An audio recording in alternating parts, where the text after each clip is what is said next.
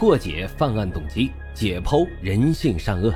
大家好，欢迎收听老白茶馆，我是主播莫不白。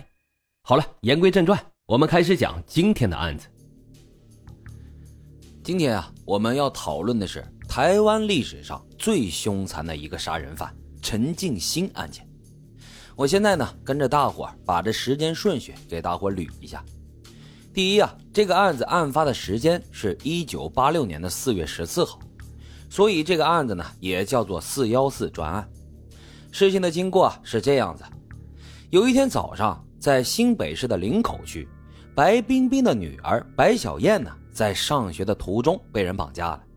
这白冰冰啊，大伙如果了解的话，应该知道，在当时台湾应该是一个著名的艺人，所以这家人发现女儿没有上学。就很紧张，然后就开始找人，可当时啊还不知道发生了什么事后来呢，是陈进兴他们逼迫白小燕写下了求救信，并且剪断了她的小手指，寄给白冰冰的时候，警方才知道，原来这个白小燕被人绑架了，而且当时也不知道是谁干的，只知道这个人非常的狠毒。刚开始的时候不敢声张，也不敢让记者知道，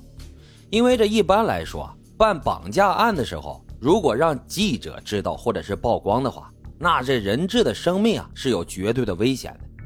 这陈进兴啊就跟白冰冰要挟要五百万的美金。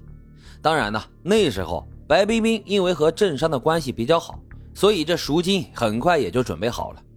但这陈进兴却说啊，不能要连号的，必须得是旧的钱，而且要在几天之内把钱筹好。所以筹好之后，白冰冰当然就开始联络，说要交这个赎款。可是这个案子最大的败笔出现了，就是记者知道了消息之后，虽然没有曝光吧，但是每天都等在白冰冰的家门口，车子出来就跟着走，等于是曝光了。所以从大概十九号一直到二十五号，他们陆陆续续的更换了几次赎款的地点，总共呢是有七次。白冰冰呢不希望警方跟着。可是记者他挡不住啊，所以他们七次变换交易地点之后，又不敢放弃，也不敢拿钱。这白冰冰那时候当然希望说钱没有关系，只要人能回来就好。可是警方也经过调查，了解到这案子的嫌犯就是陈进兴、高天明和林春生这一个团伙犯的案，所以在四月二十五号的时候，警方知道了他们藏身的地点，就要去抓人。结果呢，就跟陈进兴他们发生了警匪枪战，其中陈进兴的老婆张树珍为了掩护他，最后被抓了，但陈进兴最终跑掉了。在四月二十六号的时候，白冰冰非常的难过，然后就召开了记者会，在现场是声泪俱下，希望全台湾的人民来帮帮他，救救他的女儿，而且呢，他还呼吁陈进兴的家人。希望他们帮忙劝劝陈进兴，赶紧放人。结果呢，在四月二十八号的时候，在新北市泰山区就有人发现了一个浮尸，尸体被那个哑铃给压住，应该是希望把它沉下去。但是这个浮尸的浮力啊还是很大的。结果发现之后，看到那个情况、身材等等什么的都很像白小燕，赶快就打电话请白晶晶过来指认现场。大伙儿可以去想象一下。白冰冰那时候啊是一个知名的艺人，她到现场的时候一看就说：“没错，就是我的女儿。”当场是声泪俱下，非常感人的一个画面。这钱都准备好了，就是希望歹徒你拿钱，只要我的宝贝女儿能够回来就好。结果呢却是一场空。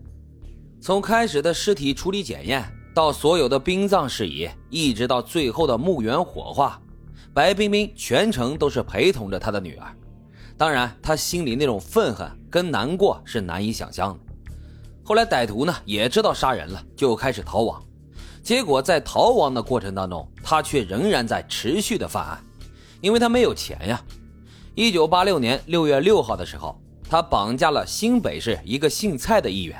要求赎金五百万，并且得手。结果他还觉得不够，在一九八六年八月八号又绑架了台北市一个姓陈的商人。要了四百万也得手了，因为那时候啊，老百姓啊真的对陈进兴这个团伙非常害怕，之后的治安也等于是草木皆兵了，所以只要提到陈进兴，一听到这个名号，大家都能吓死。所以每次勒索的这个钱呀，很容易就能得手。但他们逃亡时候的情况，也完全颠覆了警方办案的一个概念。比如说，警方办案一般会追踪你的手机，看一些影像啊，来定位和通话记录等等。